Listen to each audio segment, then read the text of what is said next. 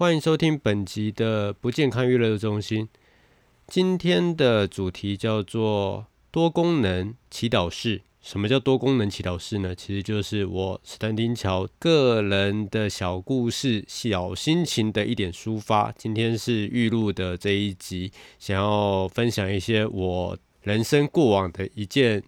对我来说挺有趣的一个人生经验。我啊，其实曾经想成为一个职业扑克玩家。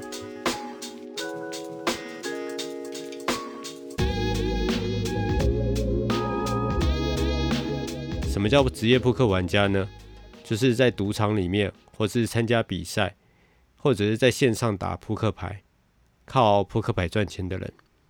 好，接下来就来讲讲我为什么会有这样的想法的一个故事吧。而当年我为什么会学会德州扑克这一个游戏的玩法呢？其实是一次在大三的时候吧，我到成品书局。很不巧的翻到了一本专门教人家怎么玩德州扑克的一本入门书，啊，里面还有那个作者成为呃业余玩家的经历，以及在这一个扑克界里面的一些小故事。也因此，呃，有了这一本书的作为后盾，我开始研究德州扑克这个东西到底是怎样的一个玩法。然后后来在台湾以及在澳洲进行。我学习的实践，甚至我有在澳洲有长达大概三个月左右的时间，就是边旅行边靠着赌场这样子的方法来赚取我的住宿费和旅费。好，那我接下来就要讲，要来讲这一个我从来没有对家人或者是我的亲朋好友所说过的这一个小故事。距今大概十年前左右的时间，我那时候二十五六岁，那段期间，因为没有太多的兴趣和嗜好，念完了书，工作了一段时间之后，就觉得啊，我去澳洲打工旅游好了。然后那时候刚好又是第一波澳洲澳洲打工旅游的热潮，所以就顺着当时的。呃，青年的一个气氛，就自己跑到澳洲去打工旅游。当时去澳洲打工旅游的人，每个人一百个人，大概有一百零一种到一百零一百五十种不同的目的，想要到澳洲。大多的人嘛，大概就是为了第一点学语言，第二点为了赚钱，第三点呃为了有更更多更丰富的生活经验。那时候遇到了很多很有趣的人啦，像是呃。就是刚刚讲到了，为了学英文，他除了学会英文之外，他还学会了法文、日文，或者是当时他所交往对象，或当时他所遇到的人的那些语言。然后第二种的话，就是赚钱。我曾经看过有人一个礼拜。光是一个礼拜，他就可以赚进超过，嗯，记得好像没错的话，台币当时以台币换算的话，在旺季可以赚超过六万块钱台币的人，然后也有骑着脚踏车从澳洲的东边一直骑到最西边，或者是靠着，我记得也有一个是靠着搭所谓的 hitch up，hitch up，hitch up，那叫 hitch up。嗯，靠着搭便车的方式在澳洲各个地方移动的人，这一种人也是有。所以每个人到澳洲就带着不同的心情和不同的想法，以及想要体验更多不同的生活。而我呢，当时到了澳洲没多久，我就设下了一个立下了一个目标，那就是我要靠打德州扑克在澳洲旅行，还有。赚钱这样子的一个想法，先来说说看，在当年澳洲打工旅游的生活好了。当时除了每天早上的工作之外，大概下午两三点、三点半吧，我的工作结束，三点半回到住的 backpacker 之后，就会开始吃饭、煮饭、吃饭，然后接下来就是大嗯大把的空闲时间，在空闲的时间。大多人不是在聊天、看书、聊天嘛，看书嘛，然后研究厨艺的也有，然后喝酒的也有。我是喝酒那一派的，要不然就是去做运动。我们大概晚上下午六点到七点的时期间，大家都会集体到后山坡去散步，这样子的一个固定的行程。而晚上呢，因为时间很多，有外国人的地方，就会有人想要打德州扑克，然后刚刚好又有扑克牌，又有筹码，大家就开始玩。在当时的时候，就是时不时的会和那里的澳呃那里的英国人，当时比较多是英国的 backpacker，还有德国的以及法国的 backpacker 一起打德州扑克。也在那个时候发觉，嗯，原来 业余的程度，应该是说 play for fun 的程度的玩家和一般想要认真打的玩家有很大的区别，也因此让我觉得，嗯，好像有这个机会可以赚个一点钱的那种想法，所以那时候就开始，除了那时候就开始做规划。我那时候的期望是在工作半年之后存了一笔钱，我就带那一笔钱顺着西澳一直到南澳，然后中澳，然后一直往东，在最后在北方的达尔文作为终点，巡回澳洲本岛的每一个赌场。然后在我工作半年之后，也就开始了这样的旅程。最近啊，我为了回想起这段有点智障和荒唐的旅程啊，我就回到 PTT 上面的扑克版去搜寻我过往的文章，因为我那时候有在 PTT 上面呃连载一连串关于澳洲赌场的叙述，以及他们的扑克实力，以及我当时的战绩。我那时候的生活啊，开始进行这一个嗯巡回扑克之旅这个生活的时候，我的生活。很简单，每到一个新的城镇，我就先到当地比较干净和安全的 backpacker 住下来。住下来之后，确定好赌场在哪一个方向，走路走不走得到，以及赌场里面长什么样子。之后，我每天晚上大概是从六点开始就会进入赌场。首先，先去跟那个赌场的工作人员确认。赌那个扑克房的位置在哪里？所谓的扑克房呢，它和一般的呃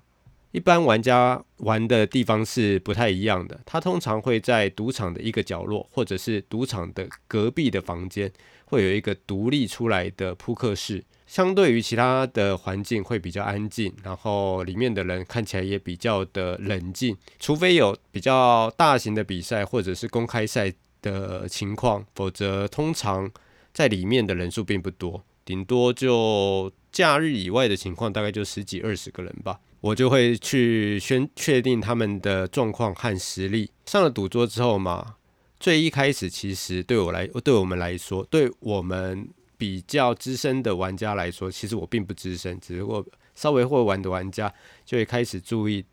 桌上每个人的筹码。状况以及他的实力如何，还有他有没有在喝酒，或者是他的精神状况如何？我们每天的目标就是找出并不是高手的人，并且把他手上的筹码一次一次的赢过来。当时我从西澳的博斯开始，一路往南到阿德雷德、爱丽丝泉，每待每进入一个城镇，我大概就会待。差不多两周的时间，这段期间嘛，就像刚刚讲的，确定了赌场位置，每天就去报道，然后并且试图去赚一点钱。而这一个半月的时间，对我来说还蛮幸运的，因为每天每个礼拜几乎都呃收入都会是挣个一千到两千块钱澳币。的水准，所以在生活上面来说的话，基本上是无余的，而且还过得蛮宽裕的。每餐都可以喝酒，对我们来说，那时候就是一个非常快乐的事实。对我啦，对我来说就是一个非常快乐的事实。职业的扑克玩家和一般的玩家相比，他们有一个很重要的差异点，就是职业的扑克玩家，他们几乎我认识的，我了解啊，他们几乎在打现金 game 的时候，cash game 的时候。都是以他每小时收入是否符合他的水准来做判断的。然后，如果是一般的玩家的话，就是说今天晚上我会赢到多少钱，赢到多少钱，或者是这一把牌我可以赢到多少钱，这样做计算的，这是两个完全不同的概念。对职业的扑克玩家来说的话，他长他观察长期的趋势，他并不嗯，他因为有技巧的作为基础，所以他长期的趋势来说的话，对他会是有利的。但是对于一般的玩家来说的话，基本上在桌上遇到了高手，而且幸运之神。啊，几率之神没有站在他这一边的话，他们每天晚上基本上都会输光自己手上的筹码，非常难过的回家去。而在前一个半月的这段期间，我基本上是站在前者的这一边，每天就是想办法把那一些，呃，让那一些来游玩的一般玩家们回去做一场好梦，这样子的一个行为。不过，当我的旅程进入了。一个半月之后，我从爱丽丝泉一路移动到，当时是先到墨尔本的这段期间，在墨尔本的时候，因为人口基数比较多，再加上它赌场啊，那间赌场非常的大，非常的华丽，也是澳洲本岛上面最大的一间赌场。就我所知，它的扑克间不像我刚刚讲的只有两三桌或三四桌的情况，它的扑克桌因为要举办。澳洲巡回赛的关系，他那一个扑克桌，我记得有二十桌左右吧，是一个非常巨大的赌博环境。然后在那里也遇到了几个不错的高手，再加上刚刚好，就是刚刚讲到的几率之之神，在那段期间并没有站在我这边啊，我就被人家当做鱼给宰了。哎，这时候来一点小扑克。在扑克桌上面，高手我们都称为鲨鱼，就是 shark；而普通的玩家、业余玩家或者是观光客，就被我们称为 fish。Fish 永远是赢不过鲨鱼的，在我们的想法里面。但是当幸运之神不小心眷顾在 fish 身上的时候，我们也只能摸摸的鼻子，看着那只鱼跑掉了。也因为一直在负呃，在那段期间有一点点损失的状况。当我移动到坎培拉啊，我在坎培拉待了三天才四天，因为坎培拉是一个非常小的城镇，虽然它是澳洲的首都，我还蛮喜欢的一个城市，但是它基本上是一个很小的、很小的卫星都市。哎，卫星都市。这样称为坎培拉好像不太好，只不过没关系，先这样讲。在那里有稍微补回来了一点呃现金后，我就移动到了雪梨。在雪梨的话，这段期间我又不小心的出了一点差错，所以当时的部分旅费就在那里消耗殆尽，也因此我必须决定在那里工作一段时间，是真的工作，而不是在赌场里面靠赌桌工作。而当时我跑去做什么工作呢？其实澳洲有所谓的农业巡回展，它就是像是一一座马戏团一样，巡回着澳洲，在各个地方进行各式的展览比赛，有什么切木头比赛啊，然后伴随着会有各式各样的游乐设施、饮食设施，还有一些农具的厂商跟着一起走。当时我。的在澳洲奥林匹克公啊，在雪梨奥林匹克公园的工作就是每天不断的炸螺旋形状的薯条，但是那个薯条非常的油，非常的腻，而且每天就我的记忆中，我从来没有把所有的油给清理，重新下新的油下去过，都是每天额外添加的，一个月下来。这一锅油可能有一个半月以上的使用时间了，所以我建议，如果大家有机会到澳洲的话，千万不要随便吃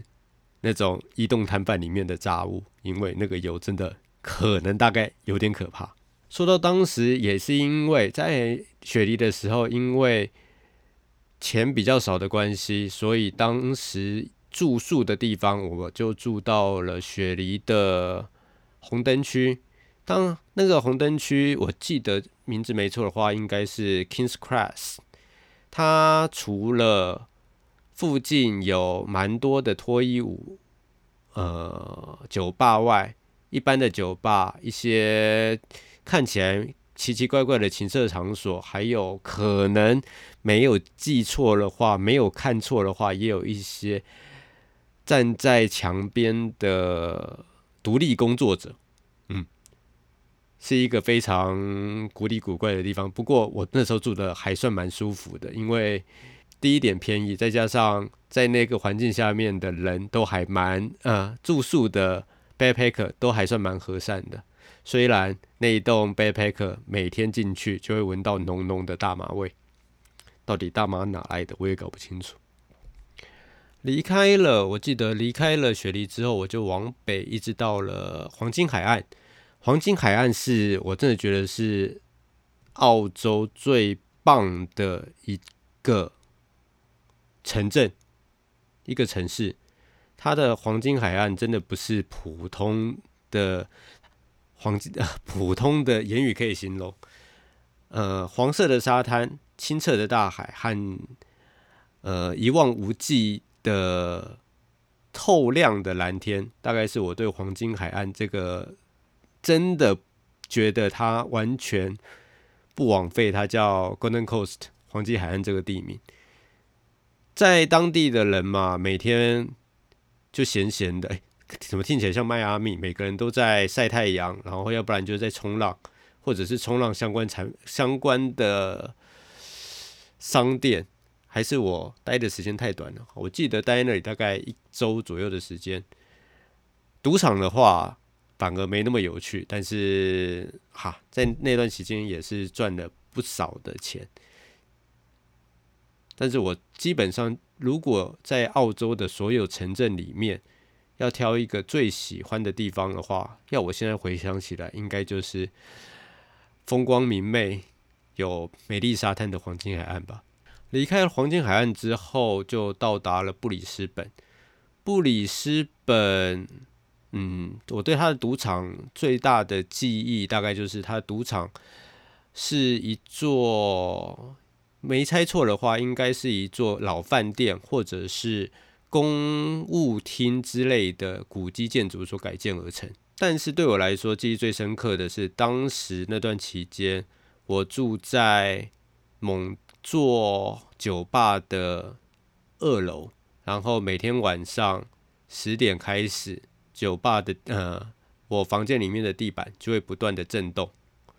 震动到最后，我真的觉得，嗯。我受不了这个地方，但是也没有搬家。每天晚上我就是在外面闲晃到比较晚的时间，再回家睡觉。在澳洲啊，住宿也是一个非常有趣的话题。呃，我曾经住在呃有百年历史的老医院改建而成的 backpacker，然后我也住过用没人租的。办公室所隔间而成的 backpacker，然后刚刚也有讲到有住在嗯酒吧上面的，而且不止一次。另外还有比较有趣的，我想看，嗯，有在 Darwin，就是澳洲的最北部城镇里面的每一间 backpacker 都会有自己的游泳池，这也是我觉得很酷的一点。凯恩斯，凯恩斯还好。另外就是每个地区都会有所谓的 YHA 青年旅社，对我们当时的我们来说，住青年旅社可以住到青年旅社的人都算是有钱人，而且它相对比其他的一般 backpacker 来说的话，的确贵许多。只不过青年旅社也有很多呃设计很棒的设施，像是有一个地方叫做 Upper Bay，它大概是全世界。设备最豪华的青年旅社，它除了有完整的呃厨房设施外，它有自己的交呃自己的大型的呃交易厅。它的交易厅我记得是比较类似于豪宅的视听室的感觉。然后它的房间水准和它的卫浴设备啊，它有每一个房间有自己独立的卫浴设备。然后还有浴缸，有浴缸对背包客来说真的是非常难得的一件事情。除了我记得我在第一，呃，我在那个百年的百年历史的那个医院改建的它有浴缸之外，其他地方我不记得有看过浴缸。嗯，有机会的话，就是假设在我们在年，假设未来有机会的话，真的，或者是所有听众有机会的话，一定要多去体验。不同的 backpack，它会给你带来各种不同的乐趣和认识不同的人。当然，你的所有身家财产一定要自己好好的保存好。在那个地方，东西掉了，没有人会救你，没有人可以救你。拉拉杂杂讲了一堆，其实离开了布里斯本之后，后面的几个。赌场很当时啊都没有还没有设置所谓的扑克扑克间，所以导致我后来一直到布里斯本，我的旅程扑克之旅的旅程就结束了。然后第一年我的行程就一直从西澳、东澳、东东北澳，然后北澳，最后再由 Darwin 飞回到加呃新加坡，再回到台湾。这一整圈的旅程，呃，就告了一个段落。我忽然又想到了一个小故事，就是第二年我回到了澳洲，然后从西澳博士开始，第二天吧，我就进了，也是一样。当进进了澳洲之后，我就去了赌场参加比赛。呃，很巧的，就遇到了我第一年第一次在澳洲住宿的时候认识的一个小男孩。当时也不是小男孩啊，大概小我四五岁的家伙，然后他就对我在玩德州扑克这件事情很有兴趣，然后我也教了他，结果我们两个人再次相会，居然是在赌场的扑克间里面。我还是要说啊，不要赌博比较好，因为这个东西对没有克制力、呃没有自制力的人，只有上瘾，然后如果你没有技术的话。你就只有被当成鱼仔的份而已。好，一点小故事啊，拉拉杂杂又讲了快二十几分钟，这也是第一次独自录制，呃，关于自己的小故事。嗯，希望大家会喜欢。如果有任何想要了解或者是确认的地方的话，欢迎随时来讯息跟我讲。谢谢大家。